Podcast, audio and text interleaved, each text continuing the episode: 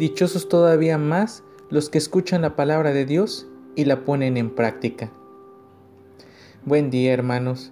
El Evangelio de hoy nos invita a dos acciones concretas, escuchar y ponernos en acción. Como decía el Padre Félix, ante todo contemplativos y después hombres de acción. La lectura del día de hoy es de Lucas capítulo 11 versículos del 27 al 28. El Evangelio empieza dando a conocer que Jesús les compartía la buena noticia del reino a la multitud. Pero en medio de ello, una mujer le grita, Dichosa la mujer que te llevó en su seno y cuyos pechos te amamantaron. Esta frase puede interpretarse de varias maneras. Primero, como la capacidad de la madre para cuidar y de educar sabiamente a su hijo. O también la dicha que siente María, su madre, por tener un hijo con esos dones puestos al servicio de anunciar el reino de Dios. Pero Jesús responde, Dichosos todavía más los que escuchan la palabra de Dios y la ponen en práctica. Aquí está un punto importante, el poder escuchar. Para ello requiere de apertura, disposición, atención, gusto y deseo de acoger la invitación que está siendo proclamada. Porque haciendo una analogía con el agua, podemos decir que en Mérida ya no queremos agua, estamos siendo rebasados por la capacidad de agua que está en nuestra ciudad. Pero hay algunos lugares que oran encarecidamente para que pueda llegar la lluvia a sus tierras, a sus hogares. De la misma manera, puede ser que nos esté pasando con la palabra, que ya estemos llenos de ella y al escucharla ya no modifique nada en mí. Aquí corremos el riesgo de que la palabra se esté estancando, no fluya y por tanto no genere dinamismo. Una de las tantas mediaciones es que hay infinidad de libros, videos, audios que pueden ayudarnos a tener una interpretación fresca y renovada de la palabra, manteniendo su esencia.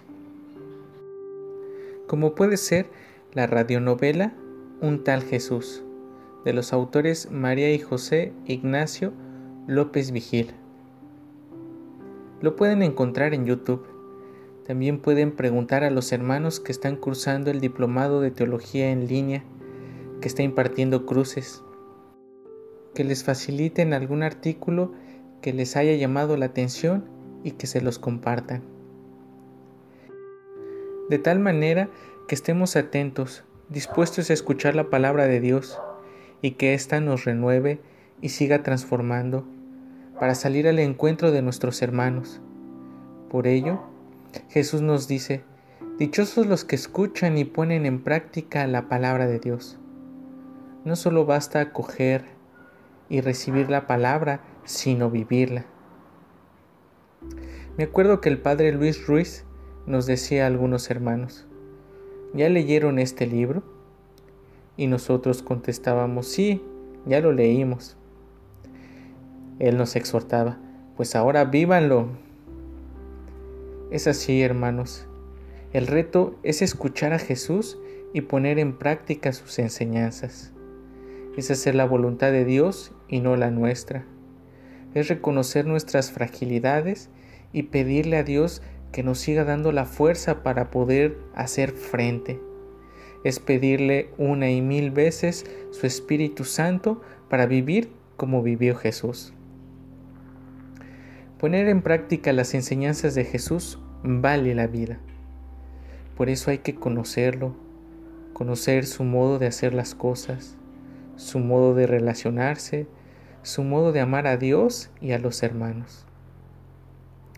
Que no se nos olvide, hermanos, que escuchar la palabra, cumplir con ciertas cuestiones que marca la iglesia, que somos todos nosotros, no es suficiente. Será suficiente cuando vivamos y practiquemos la voluntad de Dios. Esto implicará que estemos atentos a la escucha del dolor, del sufrimiento, y salgamos al encuentro de nuestros hermanos, de nuestra hermana tierra. Que el Señor nos siga fortaleciendo y que nuestra buena Madre nos siga animando para seguir los pasos que siguió Jesús.